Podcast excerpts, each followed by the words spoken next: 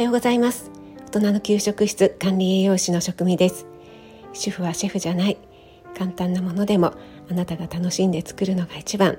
毎日食べても飽きない味こそ家庭料理。そんな思いで配信しています。はい一つお知らせがあります。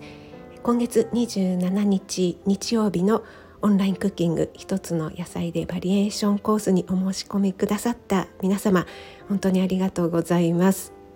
お申し込みくださった方には昨日ですね用意していただくものなどの資料を送らせていただきました。まだ届いてないよという方がいらっしゃったらですねぜひ、えー、公式 LINE の方でお知らせください。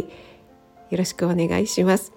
はい、えー、そしてね、えー、まだ申し込んでないよ。ちょっと興味があったんだけどもまだ申し込んでなかったという方がいらっしゃいましたら今からでもまだ間に合いますのですぐに資料の方ね送らせていただきますのでお待ちしております。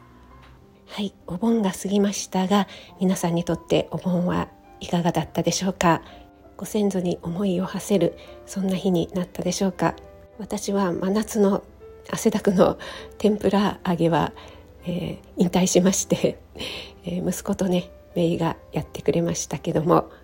その代わりといってはなんですがピーマンの肉詰めを作ってみました、えー、肉詰めをする肉はですね鶏のひき肉を使って、えー、ちょっとねヘルシーに作ってみました。そしてつなぎと、え、それから玉ねぎあとはしいたけなんかも入れてねちょっとつなぎ多めにしたのでとっても柔らかく仕上がりました。あとはですねじっくり蒸し焼きにしたのでピーマンがとっても柔らかくなってちょっとねもうだいぶ歯が悪くなってきて噛み切れないという義理の母でも、えー、とってもね食べやすかったということで美味しかったをいただきましたのでよかったなと思います。ピーマンの肉詰めよくあるレシピですが誰が食べるのかどんな人が食べるのかによってだいぶ作り方も変わってくると思うんですよね。そう考えるとねえ料理レシピもね奥が深いですよね。シャキシャキとしたピーマンの食感を残した方がいいのか、えー、豚肉とか牛肉でこうガツンとねうまみを出した方がいいのか。今回は歯が悪くて高齢の義理の母が食べるということでね母でも食べられるようにということを頭の中で考えながら作ってみました。私がいつも配信の冒頭で家庭料理というのはあなたが楽しんで作るのが一番毎日食べても飽きない味こそ家庭料理というふうに話していますが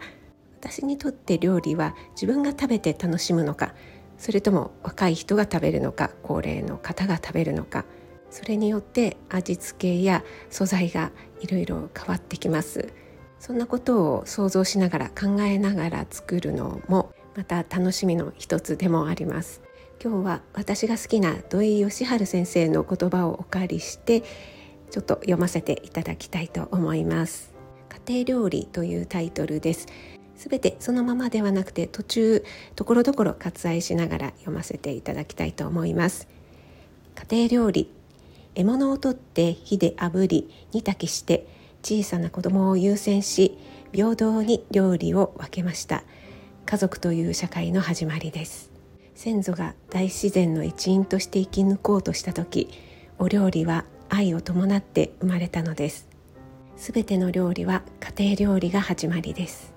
料理をする人は自然を思い翻って家族を思う。自然と人間の間に料理する人はいるのです。料理する人は自然と人間の秩序を守る人。料理する人は暮らしの秩序を維持する人。どうか料理する人になってください。どうぞ料理する人を大切にしてください。いかがでしょうか？皆さんの感想をお待ちしております。